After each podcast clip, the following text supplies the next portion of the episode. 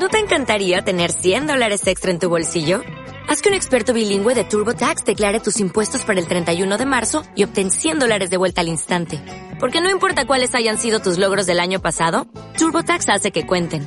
Obtén 100 dólares de vuelta y tus impuestos con 100% de precisión. Solo con Intuit TurboTax.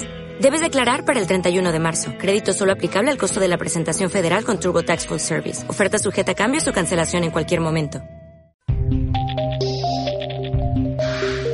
Radio Universidad de Chile presenta Chile Misterioso. Después de escucharnos, nada será igual. Conducen Carolina Martínez y César Parra.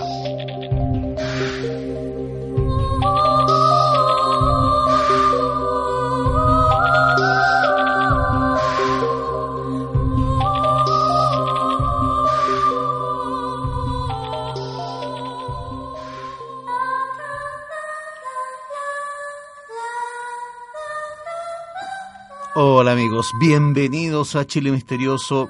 Bueno, hoy día volvemos con esos temas de fogata, esos temas calentitos. Volvimos a los orígenes Nos habíamos de puesto Chile muy Misterioso. académicos, ¿ah? Nos habíamos puesto muy Pero académicos. estuvo bien. sí. Estuvo, Igual sí, sí, estuvo bien un periodo de, de conversación, de reflexión, pero ahora, Juan, asústense. Sí, asustémonos, Asústense. vamos a asustarnos con las historias del mundo del teatro. Si hay un universo lleno de cábalas, de supersticiones, de, de historias de fantasmas en salas de teatro, actores de teatro desaparecidos, obviamente que es todo el universo del cine, el- el te- la televisión y el teatro. Y para eso, obviamente que tenemos dos aquí ilustres invitados, para los dos amigos, por supuesto. Exacto, dos actores. Dos actores, primero Muy Alberto, guapos los dos. Alberto Castillo. Por Presenta tú, por favor, Alberto. Alberto, bienvenido a Chile Misterioso. Un placer tenerte con nosotros. Bueno, actor de la Universidad de Chile, muy conocido por los Venegas. No tengo Es- que nombrarlo no, porque no, ha sido tu sí, personaje. Es que la gente no sabe cómo me llamo, me llaman, me dicen Exacto, Gonzalo. Gonzalo, el marido de la Paolita. El marido de la Pero fuiste el yerno de Chile en algún El El yerno de- Chile, sí, claro. yerno de Claro Chile. sí. Pero tendría que haber presentado eh, primero a las damas. Sí, Es que- pues ahí me... me- Lo siento, Claro. Alberto, me estaba reservando lo mejor para el final. Ah, me parece No, muy bien. Me parece por muy supuesto, la bellísima, magnánima Paola Pulgar, efectivamente también. Tienes tu propia productora, Paola, a esta altura. Bueno, tienes una larga, una vasta carrera en el teatro, también en televisión. ¿Cómo no recordar esos capítulos que participaste ahí con Carlos Pinto? Me vamos acuerdo. a contar. Sí, tenés que contar eso entre telones también, de cómo era ser, por ejemplo, la hija del Tucho, Tucho Caldera, Caldera. uno de tus papeles más recordados ahí. ¿Y qué Te pasó? ahí obligaban a casarte con un viejo malo, me acuerdo. Sí, pues Sí, sí. Sí, sí, era- era heavy la historia. Era heavy la historia. Corta cabeza, ¿eh? rodaba la cabeza por el pueblo Sí, y po. nadie se enteraba. ¡Ay, Así- qué te así chico! ¿Qué pasó ahí en esa filmación? ¿Qué pasó? Entonces, eso Ya lo vamos a el día. Empezamos el tiro. ¿Empezamos con la superstición o empezamos con la historia? ¿Qué les Empecemos, a ver, a ver, empecemos primero con las supersticiones. Chicos, cuando ustedes se enfrentan a una sala de teatro, eh, Claro. me imagino que si hay algo que significa un drama para un actor, yo sé que ustedes igual van a hacer su, su labor profesional igual, pero no es lo mismo tener una sala llena que tener dos personas o tres personas. Me imagino que es el peor escenario y para eso hay ciertas cábalas que quizás se utilizan al teatro antes de salir a escena. Sí, de todas maneras. Dejo el Sí, micrófono abierto, historia, chicos. es- Eso es historia. ¿Ya? ¿Y partes tú o parte yo? Bueno, primero que todo, el, el color amarillo, Es- le tenemos terror es- al color claro. amarillo porque Sí, claro. recuerda la muerte, ¿no es cierto?, de, de De Molière. Claro. que murió en escena. Igual él estaba enfermo, pero murió y a todos nos da como susto. Ah, es que el amarillo, te va a ir mal. A ver, le va espérate, la Así ¿el tema del amarillo tiene relación con Molière directamente? Claro, ¿Cuál sería la, la leyenda y la historia? Es que él, él, él, él es el autor de esta, de esta, de esta obra y él Ya. dejó el personaje principal para él. Y- Perfecto. Y, cuando, cuando la estrenó, él murió. Ya. Y ensangrentó toda su ropa, así, así se dice. Pero lo que pasa, claro, está, él Claro. fue con el enfermo Ah, imaginario. ya, ya, el ya. enfermo imaginario. y está- y fue en la misma época más o menos de Macbeth, que también es Uf, otro... Ay, no- nombró, nombró. Oh, Oh, oye, esas cosas no hay que nombrarlas, no hay que nombrarlas. Lo que acabáis de hacer es imperdonable, Carolina. Pero estamos en no podéis decir no así. es una obra de. De hecho, A ver, a ver, silencio. Cada vez que Ah. se habla, cada, cada vez que se habla de Macbeth, no se le dice Macbeth, se, No. se le dice cómo, se dice, se hablan de la obra o Claro, hablan la de, obra, de la- Oye, sí, Se Y- refieren como oblicuamente a. Macbeth. Entonces, el color amarillo, Ajá. yo tengo uso de razón cuando entré a la escuela de teatro, es mala suerte. Sí. Perfecto. Eh, hay una palabra que también no se puede decir, que tampoco la voy a decir. Antes, cuando era joven y, y irreverente, me daba lo mismo. Pero una vez me pasó una anécdota. Ya. Empecé a decir, esa, estaba en el teatro itinerante, estábamos en Iquique, y empecé, a- y todos los actores más viejos me decían, ¿cómo se te ocurre? Y no sé, irrespetuoso, y estaba diciendo esa palabra que es un reptil. Ah, que yo no voy a decir de una bicha. bicha. Pero una Alberto, bicha. esta bicha. pregunta para los Sí, claro. dos. Aquí las supersticiones corren, como pasó ahora, solo para los donde están adentro de la obra de teatro o puede ser en cualquier No, parte en en, este cualquier caso. parte. No, para nosotros los actores Ah, en cualquier, en cualquier parte. parte. Claro, obviamente, si lo dice en, en la sala de teatro o sobre el escenario, ya Ahí hay es caos. claro, caos. Oye, pero en todo caso, sobre el escenario, por ejemplo, eh, eh, pero mortal, barrer. Ah, claro. Y eso iba a Todas para el otro cosas. lado. no, es ¿por que no qué? sé, barrer yo ni siquiera toco la escoba. O sea, si me dicen, no, no, yo no voy O a tocar la escoba. Barrer, Espérate, y, barrer el y- y escenario tejer antes también. de- ¿Sabías tú tejer? Antes, durante y En los camarines, Ah, no, ya. no, las actrices antiguamente tejían. No, eso está prohibido, claro, la prohibido, lana, ¿no? A absolutamente. ver, pero ¿Pero vámonos, Ahora, vámonos en orden, porque esto está muy entretenido. Hay muchas cosas que, que yo sé que no se deben hacer, pero no sé lo... el- el- Desconoce el significado, origen exacto. origen, exacto. Ujú. Claro. Y forma parte como de la tradición y del folclore del teatro.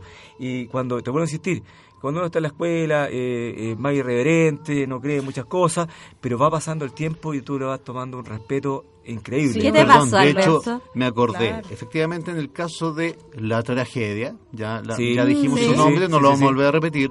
Tendrá que ver con el tema, porque estamos hablando de que en la tragedia se habla mucho de brujería, Exacto. Se, habla, se habla mucho de asesinato, es una obra, es una obra muy densa, po. una temática muy densa de traiciones. Es casi una película, por ejemplo, si uno ve la versión de Roman Polanski, es realmente una película de terror. ¿Se irá por eso, por el tema de que se que, no, incluyen es que, mira, sortilegios de los- reales dentro que los de protagonistas eh, tuvieron eh, finales eh, Trágicos trágicos también. los Bueno, protagonistas sí. Además. claro Sí. o sea eh, yo no tengo bien claro en este momento porque no me acuerdo los nombres pero sí me, eh, supe que, cuenta la historia que varios actores murieron haciendo los, los personajes protagónicos ¿Ya ocurrió en películas también? en películas Sí, Sí. el exorci- el- la, la del exorcismo, la, la La chica. sí, Y en varias otras que se aparecía Sí, la claro. niñita, fan- el fantasma detrás de la Ah, ya, ya, ya. Siempre pasa. ojo, bueno, en el caso de la, la obra innombrable de Shakespeare, este fue en el estreno que murió el, el El protagonista. claro Mira. entonces quedó como la obra Claro. maldita entonces fue como por con la eso no se espada hace que fue real hoy día el- eh, la gente de teatro prefiere no hacerla, de verdad. Eh, tiene que haber, no sé, un presupuesto muy grande, yo creo, eh, Claro. eh, para que se haga, porque eh, aquí en Chile, ¿cuántas veces se ha hecho? en realidad, a ver, la pues. última vez habrá sido hace unos 10, 15 años. Yo creo que más. Y le cambian el nombre además, Además, señor M. Claro, claro. Eh, y también creo que te- había una relación también con aquellos actores que interpretaban a Jesucristo, que siempre tendrían un final trágico. Ah, sí, o Sí. por lo menos sus carreras no despegaban. Bueno, en el caso de... Ah, eso no, no, no en lo el sabía. caso, bueno, si hablamos de Jesucristo Superestrella, efectivamente... Hasta el día de hoy están representando. Telly McNeely, Sí, claro. que lo hizo en la versión norteamericana, su carrera no despegó nunca. Nunca. Nunca. Mm. Efectivamente, tienes toda la razón. Sí. Para que hablar de Robert Powell, el Cristo histórico de Ah, Jesús de claro. Nazaret, su- un tipo, un excelente actorazo, Jesús de y sin Nazaret. embargo, su carrera Sí. fue totalmente eclipsada. Ahora bien, Paola, ¿por qué el tema de no barrer? Es como que simbólicamente estás espantando efectivamente a los, a los espectadores que podrían venir a ver la obra. O sea, más que nada, no sé, es como las energías las estoy tirando a la basura, no sé, es como... Como que estás votando. Claro. Sí, no, no, es como eso lo que, por lo menos nuestro grupo ¿Ya? entendía y de, no, o sea, barrer no, nuestras energías se van a ir, estamos votando todo lo bueno.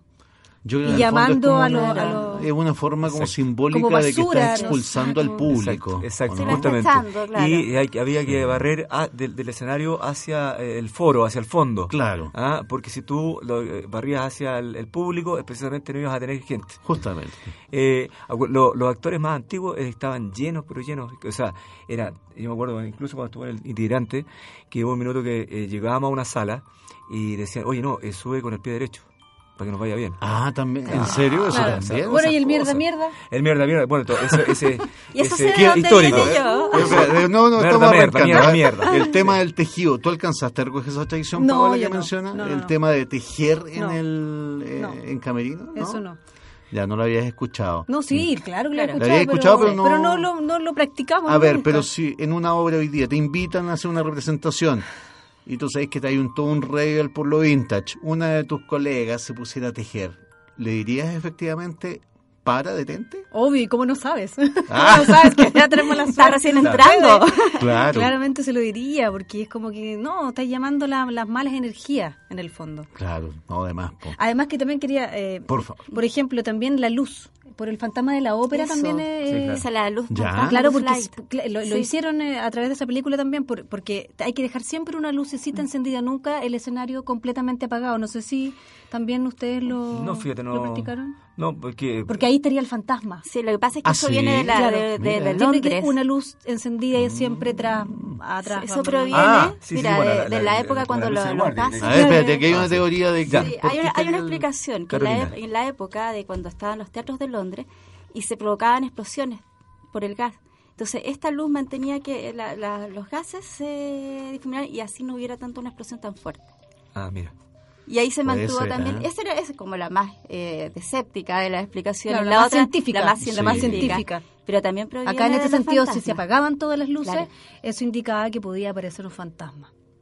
Mm, mira. Bueno, y siempre se habla que, eh, eh, yo diría por, por la carga energética de los actores, por los ensayos, siempre se ha dicho que esa energía como que iban impregnada en las paredes, que a veces eh, tú vas en, en un horario donde está el teatro vacío, se escuchan voces, se escuchan aplausos.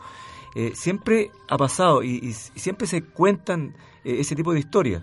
Y yo creo que tiene que ver porque nosotros somos energía. Sí. Eh, y hay muchas cosas que, que suceden de manera sensorial. Cuando uno está en una búsqueda del personaje, cuando está en un proceso, deja mucha energía sobre el escenario. A ver, Eso pero hablemos eh, de salas en específico. Por ejemplo, Yo tengo cosas que pasaron hace poco. A ver, cuenta. ¿en qué sala? Saber. Te digo, te digo, te digo. Absolutamente. Te digo, en el, el Teatro Alcalá. Ya, Teatro Alcalá. Es un, Sí. un teatro con nombre y apellido. ¿Qué pasó? Nombre y apellido. Y te digo, estaban la, haciendo la obra Los Tres Chanchitos. Ujú. Estaba en el tiempo de que estaba, obviamente, el gordo de la fruta, el guatón de la El fruta. de la fruta, Sí. Gustavo Becerra. Sí. Eh, y estaba con mucho éxito porque habían hecho una buena campaña, eh, de, que se había ido un matinal y que se les llenó. Y, y- y en definitiva se estaba sustentando el teatro incluso con, con lo bien que le estaba yendo a la obra. Y las obras eran los días sábados, los domingos, temprano, Infantil, infantil. claro. Y Claro. eh, están las actrices y los actores antes de escena, están todos en el escenario ya, hoy va a entrar el público y de pronto se somos niñitos eh, del camarín. Y dice, oye, nervio. Oye, oye, hay un cabro chico ahí. Oh. Y van a ver y no había nadie. Oh, y pasó dos veces. Dos. Y después estaba el guatón arriba, cerca de la sala de audio, y en el segundo piso no se ocupaba, se ocupaba solamente la, la platea, baja. Y, y escucha la voz de un niño que le dice, hola, Oh. y mira para el lado, Nadie. nada. ¿Y esto le sucedió a Gustavo A Becerra? Gustavo Becerra. Con razón, ¿Y ¿sabes que siempre qué le propuse... hace poco. Siempre le propuse a él la posibilidad de hacer algún Sí. tour en algún teatro, especialmente en el Alcalá, y siempre se negó. Bueno. Ser porque él tuvo interacción con este pequeño Sí, fantasma. Y otras cosas. Las mismas actrices, después en, en ensayo, tú cachai que cuando uno ensaya está el teatro vacío, Sí, pues, claro. obvio. Está el director, qué sé yo, de repente están los breaks, que se toman el cafecito, qué sé yo, y siempre aparecía un señor con un guaso así, ¿Ya? en el fondo de la sala. Oh. Y de repente, oye, hay alguien ahí, y después querían ver y no, no había nada. O a veces que se corría, el, siempre el cortinaje, el nosotros llamamos cámara negra, entonces el- la cortina de- del fondo se empezaba a mover como que pasaba alguien. Y no había nadie porque estaban todos los actores en escena. Wow. Entonces, ¿había algo extraño? Sí, había. Yo estuve, hice una temporada con la Corona Marzán, una comedia que se llamaba Entre Sábanas, y había una carga, lo que estamos hablando, que, que uno tiene como un sensómetro, eh, no sé, que, que inexplicable, que uno eh, percibe cosas sin verlas, pero sí las percibe. Había una, una carga energética muy heavy, sobre todo terminaba, las, quedábamos solos, y típico, oye, hay que apagar las luces, y, y tú sentías esa cosa pesada. Sí. Mm. Es que hay que decir algo Esa también. cosa pesada tiene un Sí, significado. absolutamente. Hay Es que apagaron decir- las luces, ¿viste? Ahí está. A ver. Estaba. Pero hay- hay- Yo también en el teatro también veía Eso- a eso alguien me- al fondo. que- que- Eso te iba a preguntar, No, si debe Pablo. ser el que está cuidando. ¿Pero en alguna sala en especial? Sí, pues la, la del Juan Pablo Sáez. ¿Ya? ¿Qué pasaba Ah, ahí? lo- el ensayo, ¿Ya? veía al fondo, detrás donde están ahí como la lucecita, veía a alguien parado mirando. Y yo decía, ¿será que están cuidando? O que alguien, no, no. Y como estaba en otra, no. ¿Saben cuál es más mi teoría atención. de todo esto? A ver. Sí, Escuchándolo, yo creo, bueno, los actores en sí, como muchos, como muchos artistas, tienen una carga energética y son muy sensitivos. O sea, para estudiar Yo esas creo que todos tenemos sí, eso. Pero ellos los, los Pero como estamos un poquito más a flor de piel, Claro. quizá. eh, Exacto. de repente somos muy intensos. Entonces, Sí. por una parte Puede ser está que- la sensibilidad de ustedes que para reconocer todo eso Sí. y también de los fantasmas que se crean, porque También. tanto dramaturgos como actores, para mí que mueren en las tablas. Claro. O sea, no, no literalmente, tema, no sí. literalmente, pero sí de espíritu ellos se quedan impregnados en los teatros. No, hay famosas Eh, anécdotas que- ese respecto entonces-. Lo que tú dijiste, Ese- Carolina, ese conjunto- es súper súper cierto. Eh, lo conversábamos una, una vez cuando nos tomamos café, que yo nunca he hablado de esto porque siempre te tildan de que estáis Sí. medio rayado, O sea, estáis loco. Esto es una exclusiva a nivel mundial. Por Bueno, favor. Oye, sí, mira, la, la otra vez hablamos con el programa cuando hicimos el, el- el tour en- en- allá en el laboratorio. ah, estuvo muy intenso eso. Claro, Sí. estuvo intenso. Y hablamos en el programa de la Calita Ochoa, qué sé yo. Y yo la primera vez que hablaba, y ahora creo que es la primera vez que voy a hablar de mi vida. Que tal como dices tú, para estudiar teatro obviamente uno tiene que tener una sensibilidad especial. Y de, niño que me, me ocurrieron fenómenos extraños. Pero uno nunca los comenta por esto. Ah, ya, este guan este está rayado. Bueno, aquí este- estamos todos locos, así y que... estamos todos Sí. locos. Esta, es- la posibilidad de contar Y, nuestra y fíjate historia. que, por ejemplo, eh, en, en mi casa cuando yo era niño eh, ocurrían fenómenos como que eh, los cubiertos empezaban a sonar. Mira, a ti también te pasó. Es que me han pasado desde niña, desde niña, muchas cosas Ah, paranormales. Viste que no hay un-. Hay un patrón, entonces hay un patrón. ¿Viste? ahí, Hay un sí. patrón. Dice que nosotros como que, como que recibimos, como que somos receptores. sí. Eh, bueno, y también eh, pueden ser hechos eh, que uno mismo provoca, que puede ser eh, telequinesis a lo mejor, porque a mí se me han movido objetos a las 12 del día, eh, se me movió una madera, tiene horario. un- una, una No, silla de no madera, tiene no tiene horario. Y, y cosas, pero heavy, que yo llegó un momento determinado que yo me, me- me asusté mucho en mi vida. Después, ya estando grande, viví en un departamento que me dejó, no sé si tú ubicáis la Isabel Quintero, la, la actriz, que es la voz de Entel. ¿ah? La Isabelita Ah. Quintero es actriz. estos muy- departamentos antiguos. eh, Pero está en, Sí. en compañía con Amonategui. Es que Y- lo antiguo es lo peor. Donde Estábamos ahí. está cargado. Y fíjate que yo ya era grande, ya me había separado y tenía que buscar un lugar donde vivir. Y la, la Isabelita me dice, éramos compañeros en la universidad, me dice, yo estoy dejando el departamento. Por favor, andate tú. Y me dice, claro. Me cachaste Ándate por tú, qué era. necesito que se Y, arriende. y me fui para allá, para no andar la chachacha, me fui para allá.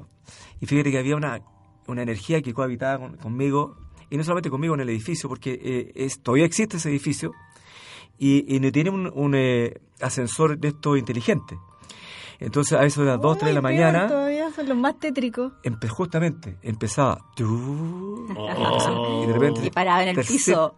yo era tercer tu piso. mi piso y se abría y yo mirando por el hoyito de la, de la Ay, que no cerradura vaya- y no había no nadie y en una oportunidad me quedé con mi primo hermano con su señora y le dije aquí siempre han pasado cosas eh, bueno todos los días yo incluso en un momento determinado llegaba estaba eh, en la jaula de las locas una obra una obra que hicimos que fue a nivel también mundial y estaba, estaba el eh, Fernando Alarcón el Clige. Bueno y de repente nos pasamos a tomar el traguito típico llegaba medio eh, cufifa a la casa y empezaba a tener est- estos ruidos en, en el Oh. closet y yo hablando como un imbécil, ya, ¿qué querís? ¿Querís comunicarte conmigo? Dime, ¿qué pasa? ¿Quién eres? Y empezaba, habla, po, weá", y empezaba a echar garabato, déjame tranquilo, ¿hasta cuándo? Se caían las cosas, una cuestión Ah, espérate, pero tu provocación entonces se ponía peor. No, no, no, no. ¿Ya? Eran todos los días que pasaban cosas. Y de repente estaba durmiendo, eran las 4 de la mañana, Pero ¿qué durmiendo profundamente. Claro, pero tú cuando te enojabas con él, ¿Qué pasaba? se ponía más agresivo. eh, No, no, no, no, no, eh, sería mentiroso. ¿Qué, qué pasaba aquí? Todos los días en el closet sonaban unas ¿por qué bolsas. Oh, es que yo cuando me La a mí, ¿Viste? ¿por qué? Lo que pasa también es que han que visto muchas también te- películas. también Sí, te- además. lo mismo, ¿cachai? Oye, pero te digo, de todos los días.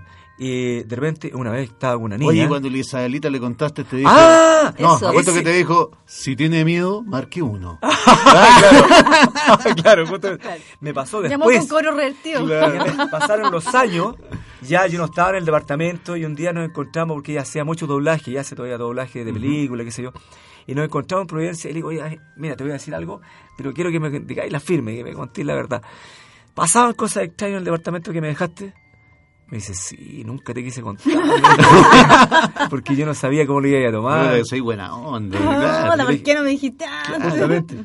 Y, y bueno, ¿qué te pasó? Una vez vi a un tipo en una silla, una mecedora. No, me está, sí, me, te, te lo prometo. Y no sé si estaba como una vigilia, yo me estaba en, me- en trance ahí medio que me quedaba dormida y no.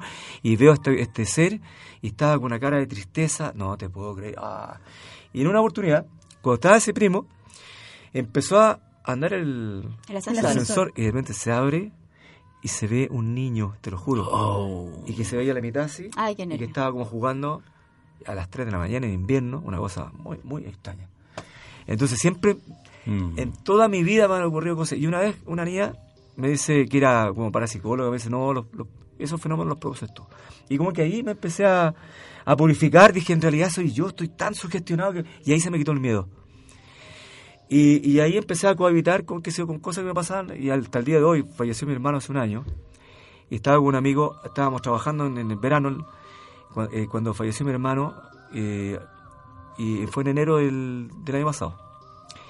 Y le digo, oye hermano, ¿querés, o sea, le digo a mi amigo, "Com- compadre, ¿querés tomarte un café? Usted eran como a las 4 de la mañana, estábamos trabajando, así, ma- maestreando. Y me dice, ya, ¿sabes que hace un poco de frío? Me tomaría un, un tecito. Te lo juro, pero por, por mis hijos, te lo juro, se prende el hervidor eléctrico. Mm. Te lo juro. Te creo, absolutamente. Y le digo a mi amigo, mira, ¿viste o no? Mira, mira, fíjate, por favor. Mi- Mira, mira lo que pasó. Entonces me di cuenta. Pero me dijo a lo mejor una descarga eléctrica. Pero una descarga eléctrica le dije yo, y el televisor, y, y- Claro. y- y- y todas las cosas, y las luces. ¿Por qué no hicieron nada?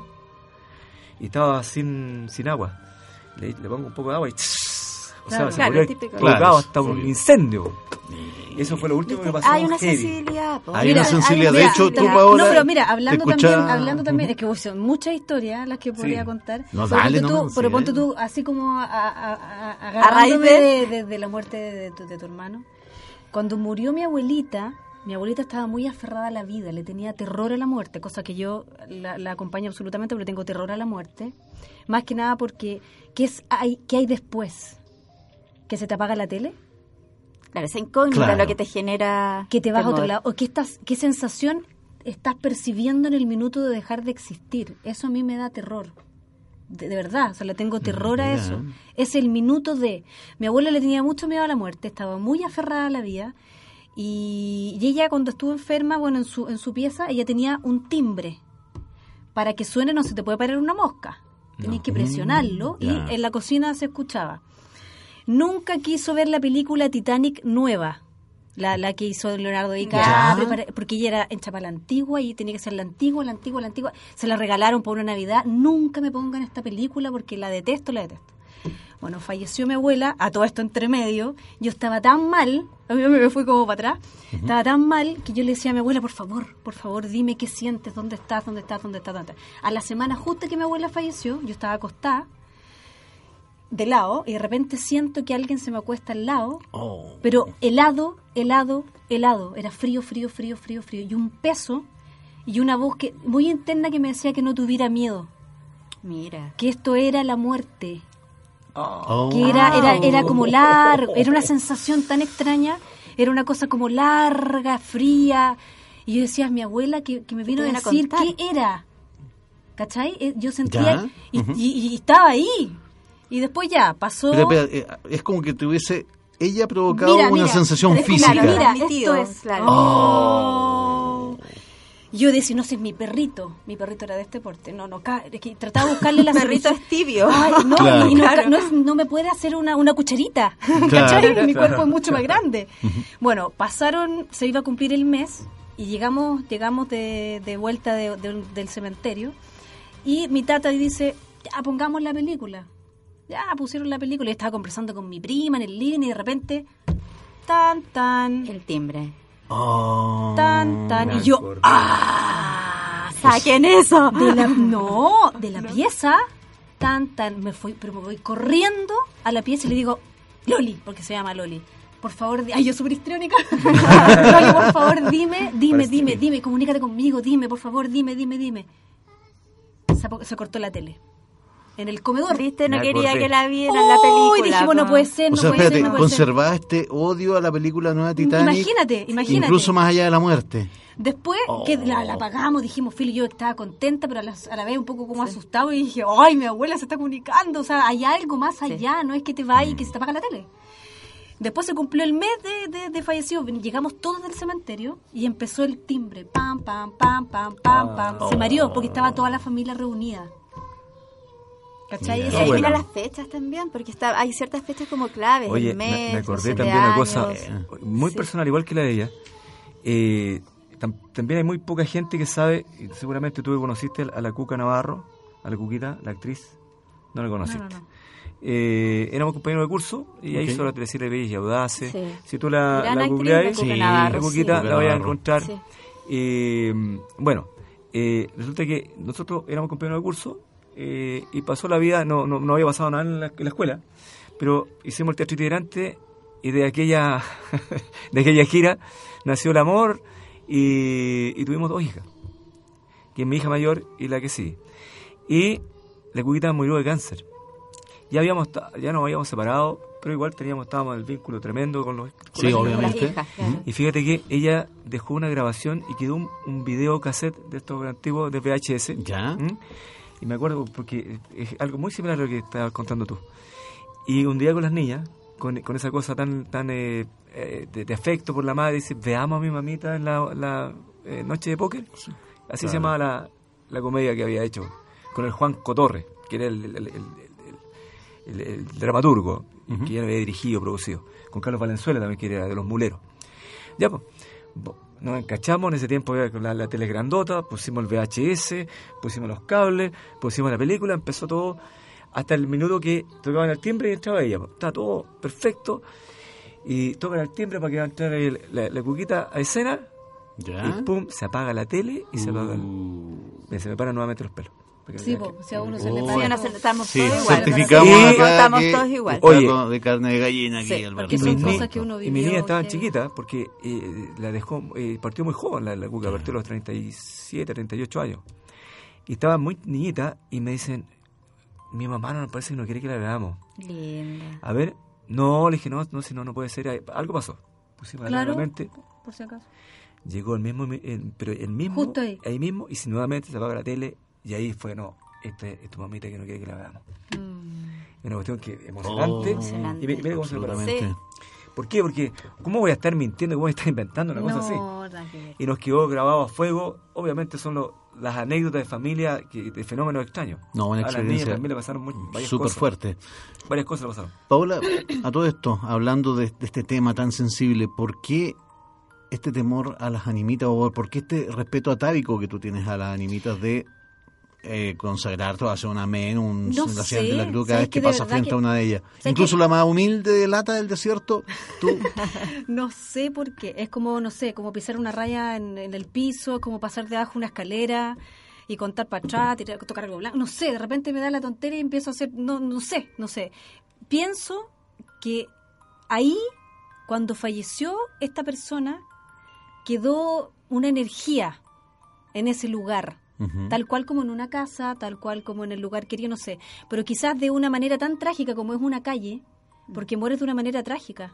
No es una enfermedad, Inesperada. no es algo que tú estás, ya, pucha, se murió en una clínica porque estaba enfermo, no sé, pero creo que la animita eh, encaja a, a algo más trágico, a algo más fuerte. Entonces el alma no está preparada para morirse. O sea, nunca estamos preparados para morirnos, pero eh, la persona no está preparada para, para la muerte. Y de una manera tan trágica, creo que se queda impregnada el alma ahí. Absolutamente. Entonces, si yo paso y no le digo amén, yo creo que me va a seguir. a seguir. Es totalmente legítimo. Ya, vamos, Vamos a hacer una pausa, chicos, y a la vuelta volvemos con sus anécdotas de televisión y cine.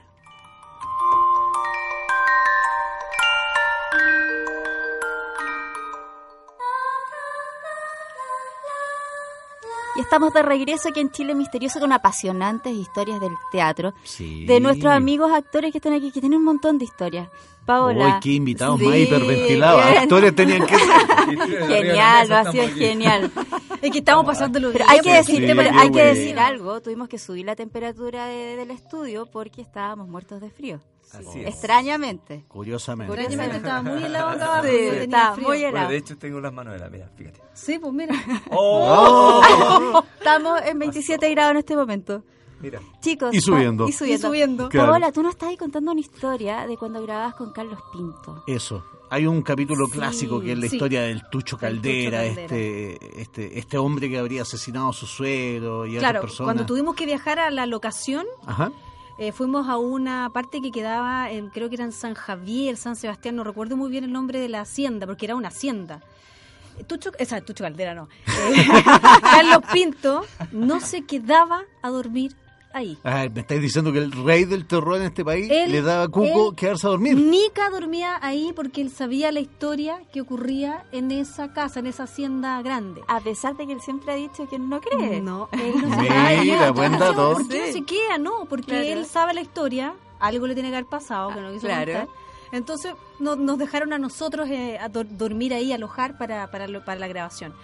Pero contado por los propios dueños de la casa, ellos contaban que es- esta casa es de familia en familia, que lo vas heredando, pero antiguamente esta, esta, esta casa tenía poco terreno, pero los dueños eh, tenían un pacto con Satanás Ya. y fueron agarrando, agarrando más terrenos hasta llegar a Argentina. Mira. Y en los sótanos de abajo, eh, eh, eh, a los esclavos los torturaban, era pura- puras cosas terribles. Y ocurrían cosas tan terroríficas que volaban los platos, volaba todo, que la, la- la familia finalmente dejó todo tirado.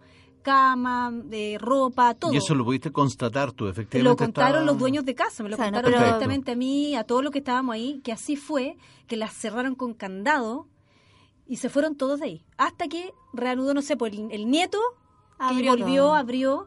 Yo pude constatar porque fui a alguna de las habitaciones. Porque Ay, qué entretenido. encanta. Dale, dale. Y dije, a ver si me aparece algo. Algún fantasmita de antes. Miraba, tocaba, que olía, los olores también. Yo soy súper de los olores. Y veo unas fotografías antiguas de familia de que estaba ahí De con la niños época. de la época y estaban ahí, habían dejado todo. Oh. Era ¿Y impresionante. Paola les pasó algo a ustedes ahí? Sí, po, ahí te voy a contar. Yo estaba, viste, viste que ah, es como es como una U, las, haci- estas haciendas antiguas son como Sí, una U, con ¿cierto? corredores, como sí, corredor y sí. todo. Yo está- nosotros estábamos en la última ala de acá y los hombres al frente, las mujeres acá y los hombres por el frente. A- a- en el medio hay jardines, hay patios interiores de las casas cosas. antiguas.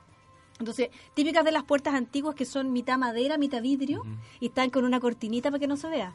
Era en la noche y yo sentí que venía una persona que yo la vi que era mujer, venía arrastrando con zapatillas así. Shh, shh, shh, venía caminando Ya. y se paró en la puerta. Y qué entretenido. O sea, yo no le tengo mucho miedo en realidad. O sea, yo enfrento porque a mí me llama mucho la atención. tenéis Claro. curiosidad. Claro, y se paró. Y dije, a ver, y da la vuelta y se pone en la ventana. Y era una mujer. Y la viste claramente, estaba como con pijama, o sea, estaba como con pijama, como- estaba con pijama, era una mujer de pelo largo, no, no se ve mucho mucho el rostro, pero estaba ahí. Y yo dije, ah, esta cuestión es Pero tú verdad. sentías que le estaba mirando, que estaba estaba, como mirando, desafiando. estaba- o sea, no, estaba mirando, no, no, no, no era desafiante, pero estaba ahí presente, como diciendo, estoy aquí. esta es mi casa. Esa es la, esa es la Claro, sensación. puede haber sido esta es eso. mi ah. Esta es mi casa. Esa es la sensación. Y yo, ay, la encontré espectacular. Igual, ay, me corrí para el lado, después ahí desapareció, pero la pude ver así, la sentí, la percibí. Como muchas cosas que he percibido durante toda mi vida. En esta ocasión, la, la grabación que tuvimos con, con Carlos Pinto Sí. eh, fue esa anécdota que un me capítulo ocurrió. clásico Oye, y el- también con Erto sí. Pantoja como un villano Sí. memorable en, en ese capítulo. No, pero, no, Rodolfo Pulgar. Rodolfo Pulgar, perdón. Sí, él ¿Tú tienes- decapitaba. ¿Eres Claro. con, con el rolo? Siempre nos preguntaba y dijimos, ah, digamos que eres mi tío. Qué bueno. Oye, a todo esto, Alberto, uh, hay un, un, un tema, eh, un, un recuerdo que a algunas personas les pareció en su momento un poquito siniestro, un poquito morboso, y otras personas adhirieron absolutamente a la actitud que ustedes tuvieron como equipo, que fue el hecho de mantener vivo el personaje de Yoya Martínez en Los Venegas a través de un ruido que ella supuestamente hacía con un bastón o algo así, como que ella Una llamaba. Una, ¿Ah? una campanita. Una campanita. Cuéntame cómo se vivió ese proceso dentro de Los Venegas. Claro, eh, tal como dices tú, eh, nosotros los actores eh, estamos ahí, somos intérpretes, no, no tomamos las decisiones. Pero como éramos un equipo eh, de tantos años, siempre se, se conversaba y se hablábamos con la producción, con el director general, que en ese minuto era Jorge Ramírez. Entonces eh, se tomó la decisión de no hacerla morir en el programa. Perfecto. ¿Por qué? Primero porque es comedia. Este no era un drama chileno, sino que era una comedia chilena. Entonces, Claro. ya íbamos a, a pasarnos al tema del drama o, que- o melodrama, ¿ves tú? Entonces eh, se decidió eso. Para nosotros era patético. Era realmente, claro. eh, era Eso te iba a preguntar porque Sí, pudo haber como- habido otras salidas. Dígase, tiene que irse al sur, no sé. Exacto, Claro. eso haber sido. Eh, como pasó con muchos personajes. Eh, pasó con la Carola Marsal cuando se fue ejemplo, ella claro. a, Fue a África ella. Claro, se- Ah, África ¿sabe- en esta ¿Sabe por qué se fue a. Sudáfrica? Porque ella en la vida real agarró sus monos y petacas y se fue a vivir a Suecia. Ah, ya. Esa es la vida real. Y yo dije, aquí, hasta aquí nomás llegué, llegó mi personaje. Claro. Y, Chuta, y estuve ahí temblando y, y de- se- el, el equipo decidió que no sacara el personaje. Y fue muy divertido cuando el pelado me dice a mí, bueno, estoy hablando de mí ahora. Está bien, dele nomás. Me dice, eh, como personaje, me dice, usted es un hijo más, usted no se debe ir, usted tiene que, tiene que rehacer su vida. Y la, y la Mónica me dice, así, Gonzalito, usted es un hijo nuestro, así que si quieres traiga las pololas nomás para acá. Oye, ese equipo en realidad era Bueno, como una familia. Sí, claro, pero digamos, en Ya, los días eso. lunes. Pero, ojo, los días lunes, después, después, los días martes. Porque primero grabamos los días lunes cinco capítulos que eran inéditos. Ustedes, ustedes saben que Claro. se grababan cinco capítulos en un día, una cosa inédita. Estuvimos a punto de, de entrar a los, a los Guinness, pues fue una estupidez de, de chileno que no, no se hizo el, el trámite, pero estuvimos a punto. Porque la cantidad de capítulos que existe son más de 3.000 capítulos, imagínate, 3.000 3.000 Oye, pero capítulos. no es muy desgastante cinco capítulos. pero ¿En lógico, o- obviamente, ¿por qué? Porque el programa era muy barato, entonces era una jornada de cámara, una jornada de estudio. Claro. una- entonces, por un lado para nosotros era bueno, porque grabábamos cuatro veces al, al, al mes y teníamos toda la semana para pitutear, para hacer todas las cosas. Ah. Era bueno, pero por otro lado, Era el, el y muy día largo, lunes, claro. sí. Una jornada larguísima. te lo juro que en una oportunidad terminamos un cuarto para las dos de la mañana. Era una cuestión ya que, que los últimos textos lo decíamos, pero no sé, eh, como zombies. Ya, pero nos quedamos en Ya. ese punto. Ah. Fue resistido el tema Sí, de la fue campanita. y, y muchas veces he escuchado a la Mónica, eh, la, la- la Silvita, que decía, yo al final terminé como loca. Estaba hablaba con el memito que estaba en el sur, hablaba con la Paulita que estaba en el África y hablaba con mi mamá que estaba en el fondo de la casa.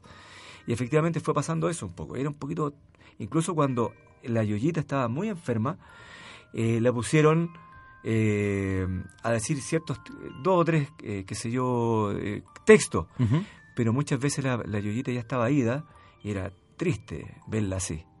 Para nosotros era realmente fuerte, Mm. porque llega el momento determinado tenía que hablar y estaba como, ah, y teníamos que volver, oye, paremos, paremos, Yoyita, ahora tienes que decir tal cosa.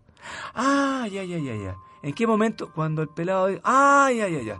Y se tenía que parar y hacer el texto específico de ella y fuera. Chao. Y vivía a una cuadra de Chile Films. Entonces, Claro. oye, vamos a buscar a la Yoya. Traían a la Yoyita. Ya, siéntate ahí, Yoyita, di tal cosa. Ok, que se vaya a descansar. Se iba y volvía. Mm. Era una cosa bien, bien fuerte para nosotros. Fue realmente... No, me imagino. Sí. Ver Bien, ese bien, proceso bien, el desde el programa. claro. Sí. Y ella fue hasta el año anterior, yo diría, brillante. Realmente porque era la que se sabía los textos a la pata. Fue muy rápido. Todos los demás, todos los demás éramos Oh, de pa, mira. pa, pa, pa, pa, y oye, voy a cambiar esta cuestión, voy a decir esto otro, esta cuestión. Y ok, dale, dale, dale, vamos nomás. Claro, la escuela antigua en el fondo. pues. No, y la escuela, que- no, ella teníamos que hacer, darle el pie. Sí. Obvio. Ella, claro, la escuela Obvio. antigua es dame el pie. ¿eh? Dame el pie, Claro. claro. Esperando, no, no hablé porque estaba esperando el pie. Qué a mí buena. cuando me pasa eso, yo digo ya, ok. Cuando me toca con la, la escuela antigua, ya te voy a decir todo al revés, pero te voy a dar el pie. Porque yo de repente digo, uy, doy vuelta a la idea, y, pero digo el pie. Claro. Pero necesita el pie. Oye, a Claro todo esto, bueno, hay una anécdota de Delfina Guzmán, que ella dice que en un momento estaba actuando, estamos hablando hace mucho tiempo, estaba en el tiempo de, del ictus, los 70, y que en un momento ella siente la presencia de su profesor de teatro, Pedro Mortevirú, que había fallecido. Y ella dice que lo siente en el escenario, en ese momento. Traigo esto a colación por el tema de, obviamente que muchos compañeros de ustedes han muerto, o sea, de Sí, hecho, y han dejado un, un- un buen recuerdo. Edgardo Bruna, hace Sí, poco, claro. estamos Sí, hablando de una muerte reciente, reciente. y creo que fue Sí, una muerte que impactó realmente Sí, al mundo del teatro. fuerte. Sí, claro. Yo tengo un lindo recuerdo, eh, estaba saliendo de la escuela de teatro pobre, como todos los actores que no tenemos pega, y él eh, fue muy generoso conmigo y siendo un pendejo yo, me dijo, yo te voy a dar trabajo en, en- me acuerdo, en Teleduc. Mira qué Y me bueno. llamó para hacer un montón de Teleduc y siempre y después nos reencontramos ella eh, con- eh, en la carrera, en el oficio y, y siempre un, gran cariño. Y no porque se haya muerto, ¿ah? No, no, no, no, porque realmente era un tipo bien, bien, bien especial. Y ojo, Edgardo Bruna, muy poca gente sabe esto, pero participó en un corto de terror muy bueno que se llama Hay algo en la oscuridad, Sí. dirigido por Andrés Isureda. Sí. Habrá que verlo, excelente, entonces. Excelente, que es un corto excelente de terror, corto. pero excelente. Mira, de hecho, bueno. filmado en el portal Fernández Concha, ni más ni menos. No, es un corto de terror, pero magnífico. O sea, Sí, ahí vamos a tratar chicos, de, vamos, sí, de- de ponemos los subirlo a YouTube, de conseguirlo con Andrés y efectivamente darlo a conocer un poco más, sí. para hacerle justicia también a Edgardo Bruna. Sí, súper buena. Absolutamente. Sí. Hay hartos nuestros que se han ido y se han ido antes de tiempo y, y han dejado. Bueno, tú hablaste de Pedro Morteiro, él también fue Sí. profe mío en la Chile y nos reencontramos muchas veces fuera de, de- eh, tomándonos en la bohemia. En ese tiempo todavía existía la bohemia, hoy día lamentablemente se ha perdido todo eso. Eh, también lo, conver- lo- lo conversábamos la otra vez, que uno ha perdido el nexo con los colegas. Eh, antiguamente, no- bueno, éramos menos también, nos conocíamos todos. Estábamos eh, en torno al sindicato, al CIDARTE, y ahí, bueno, estaba el sindicalista también, obviamente, Bruna, eh, estaba, ¿cómo se llama? El, el- el- este, ay, se me fue el nombre, estoy, estoy un poco medio cansado. El que fue presidente del sindicato durante, eh, Alarcón, Lucho Alarcón. Perfecto. Sí. Todos, éramos todos amigos, todos, todos, todos nos conocíamos, todos. Estábamos en torno también a un, a un eh, momento histórico, político, social distinto, y éramos todos muy unidos, muy queridos, y hoy día se ha perdido. Pero tal como dices tú, se han ido varios, bueno, Andrés Pérez, de los que se han También, ido sí, también, se fue antes de tiempo, Pérez, sí. Ahora Oye, todos ellos han dejado su huella, Sí. Exacto. sí, dentro de los mismos teatros, dentro de las mismas actuaciones y en cada una de las personas. Claro. Yo creo que lo hermoso de la Sí. profesión de la actuación es justamente el buen recuerdo que dejas efectivamente en la gente. Vayamos un poco al, al cotilleo.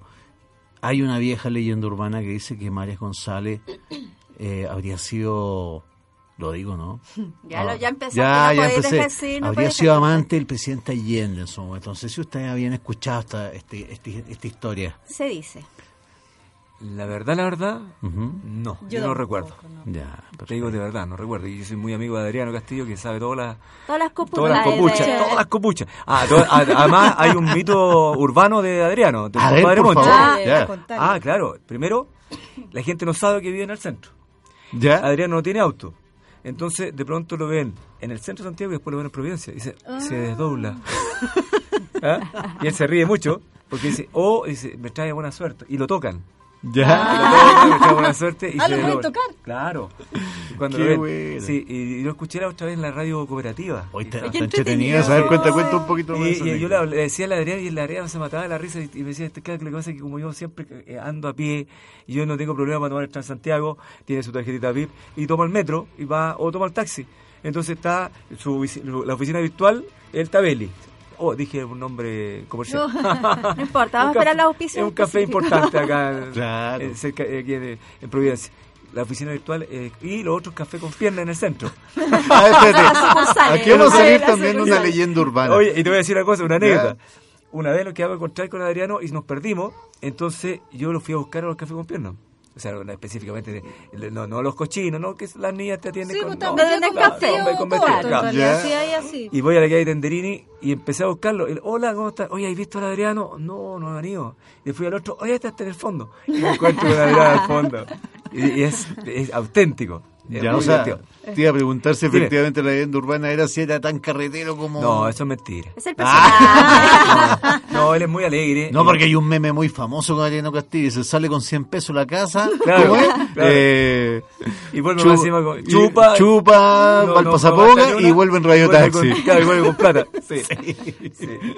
No, no, eh, eh, fíjate que Adriano, él es, es científico, él es eh, químico farmacéutico Ya. de profesión. Eh, él egresó. Mira, ahí me golpeaste, no tenía Sí, idea. claro. Y entonces él es muy científico y, y- y es muy... eh, Estructurado. estructurado con las- los horarios. Él siempre, eh, antiguamente nos hacía las declaraciones de impuestos. Cuando se hacía, él es que decía, oye, ¿quién quiere hacer la declaración? Yo se la hago. Yo cobraba, qué sé yo, cinco Ah, luquitas, sí. qué sé yo, y no hacía las declaraciones. ¿Quién será el encargado de las finanzas? Eh, Adriano.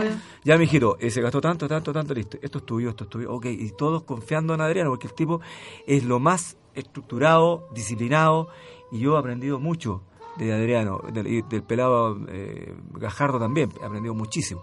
Del, del pelado, toda la parte lúdica, te digo, de verdad, fue para mí un gran maestro. Y la parte de disciplina, con Adriano, desde que tuvimos el teatro itinerante, yo aprendí muchísimo porque unos pendejos como Sí, esos pues, cachorros que andan saliendo, golpeando pues, la- en las paredes.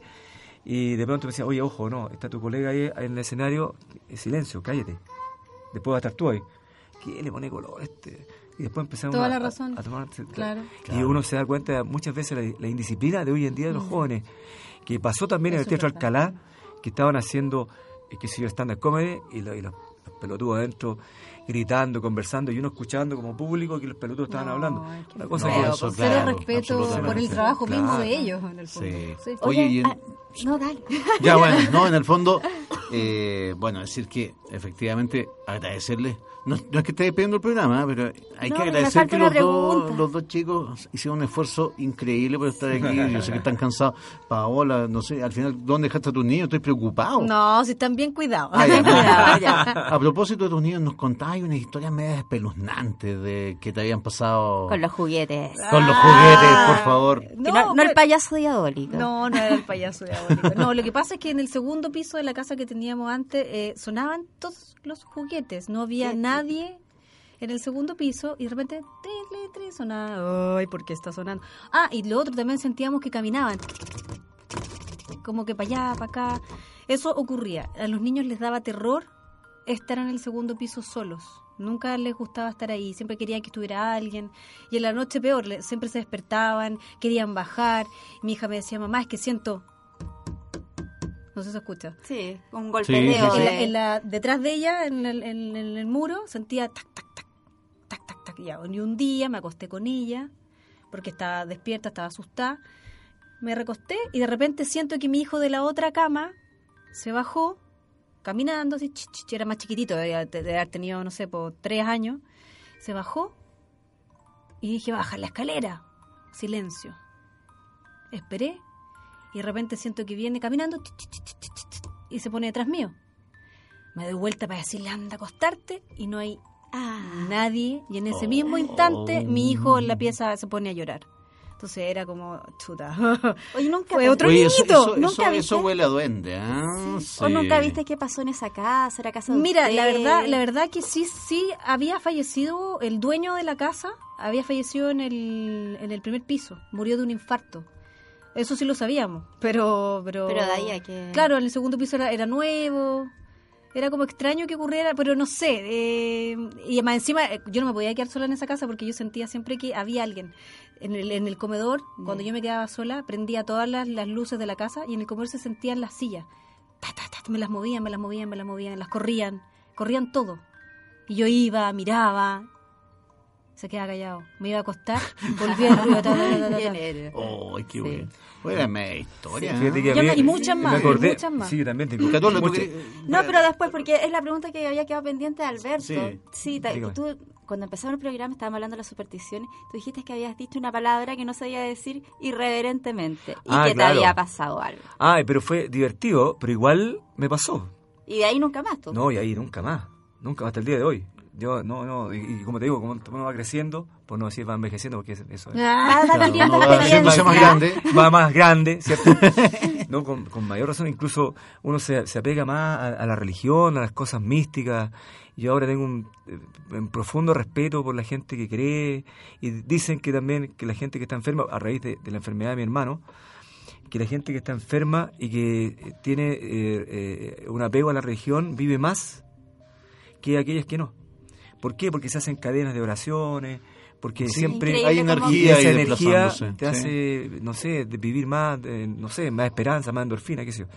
Bueno, yo dije la palabra y incluso andaba cantando.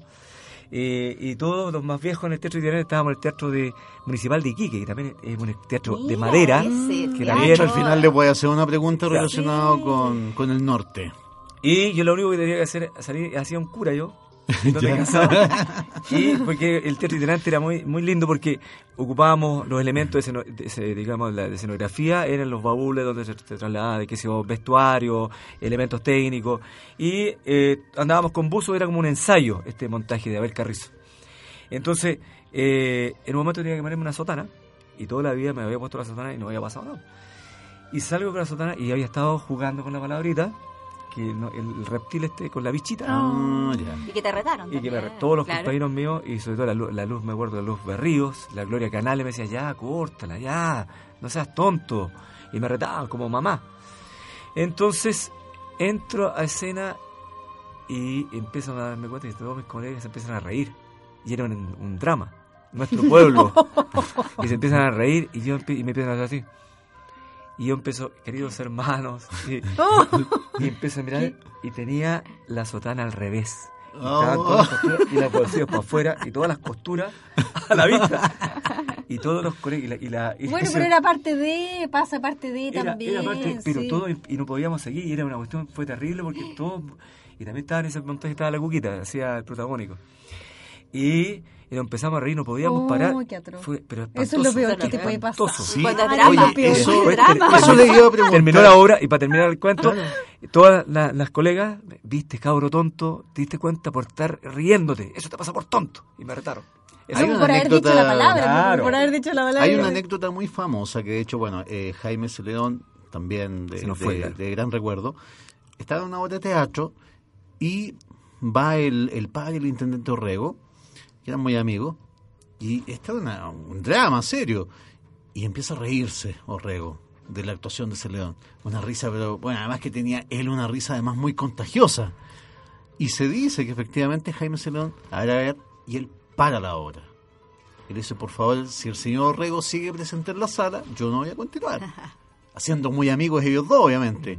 Y lo que y efectivamente Rego estaba muerto de la risa, era un ataque incontrolable, y efectivamente tuvo, Tuvo que, que salir salir. de la sala para que la obra pudiese continuar. Pero ustedes me dicen, me confirman Pero que lata o sea, pararla, ¿cómo la paráis? Claro, no, paráis Celedón obra. simplemente Ya estáis ahí, sonaste, cuestión. no podéis parar. Claro, pero ustedes me dicen que no hay terror más profundo que ese, que efectivamente ante un drama terrible la gente se ría. Te, te contagia y si se provoca Es una que es terrible. Es terrible, No podéis, pero no les ha pasado a los dos. Sí, si no sí, podéis sí, sí. parar de reír en escena, estáis muertos, estáis fritos. ¿Cuándo te pasó a ti, Paola? No, no es que me haya pasado. ¿Ya? eh, No, yo trato de controlarlo, ah, con alguna cosa. ah, alargo las palabras. eh, exagero más algo, ¿cachai? Pero no, jamás, jamás pararía. No, me ha pasado en grabaciones. Que me da el ataque, me da el ataque. Y es terrible porque no podéis Claro. parar. Exacto. No podéis parar. Claro, y yo, sí. Bueno. y, y si me hacís justo así, ¡ay!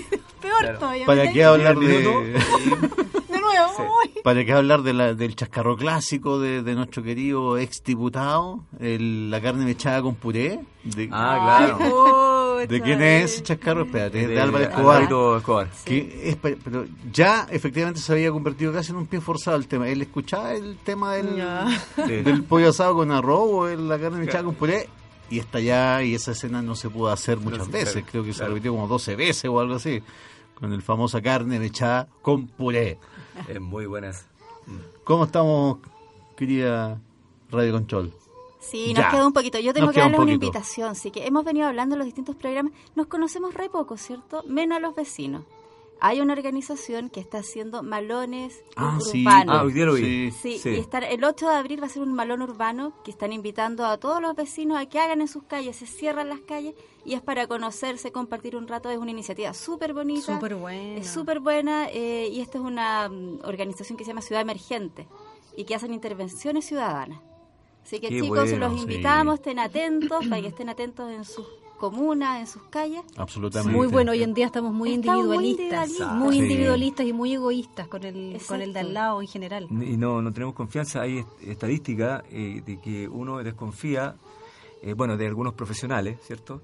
Eh, como de los abogados, de los, con los, los curas, con, eh, con el vecino uno desconfía todos, y con los de compañeros de trabajo.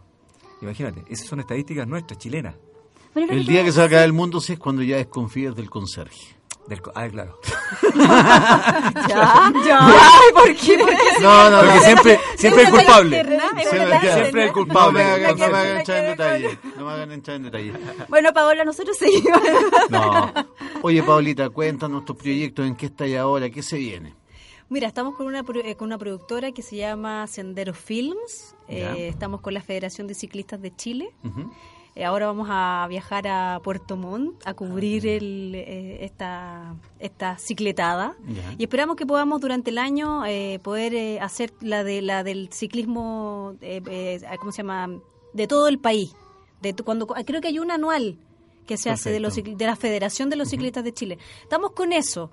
Además de la película El Winca de mi novio, Marcelo Tardud, que estamos tratando de financiarla, que cuesta un kilo con el Exacto. Fondar. Estamos Sí, nuevamente peleando pues. con el Fondar para poder realizar esta película de los mapuches, que no Ah, es bueno. nada que ver con controversia, no, no, no, no hay pelea, no tiene nada que ver lo que muestra eh, la noticia. Esto es una cosa totalmente distinta que muestra la realidad de ellos, cómo viven ellos y también tipo avatar que se, se, Ah, se mete, este. Winca se introduce eh, en esta comunidad mapuche a aprender.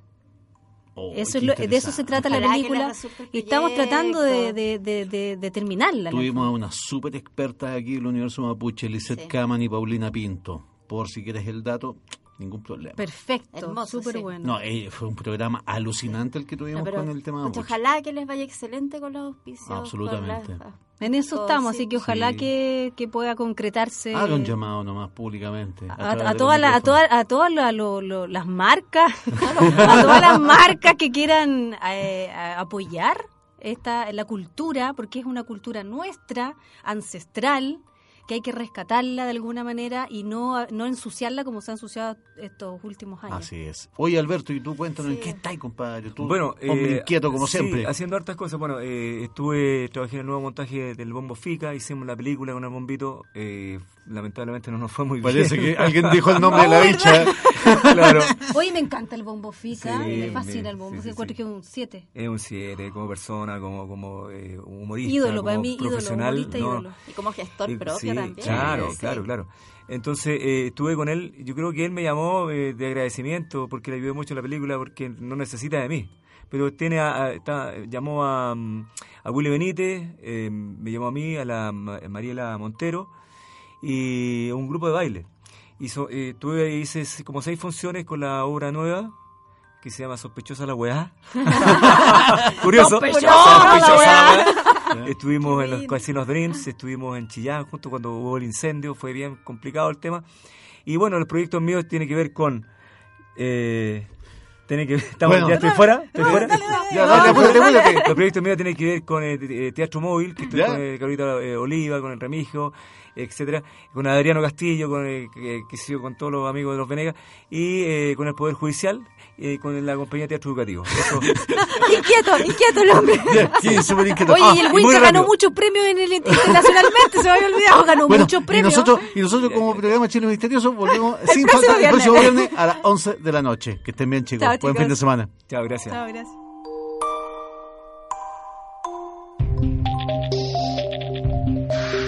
Radio Universidad de Chile presentó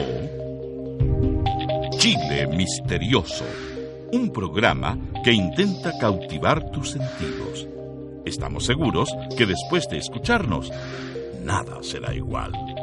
Chile Misterioso, todos los viernes a las 23 horas. Puedes volver a escucharnos en diario.uchile.cl.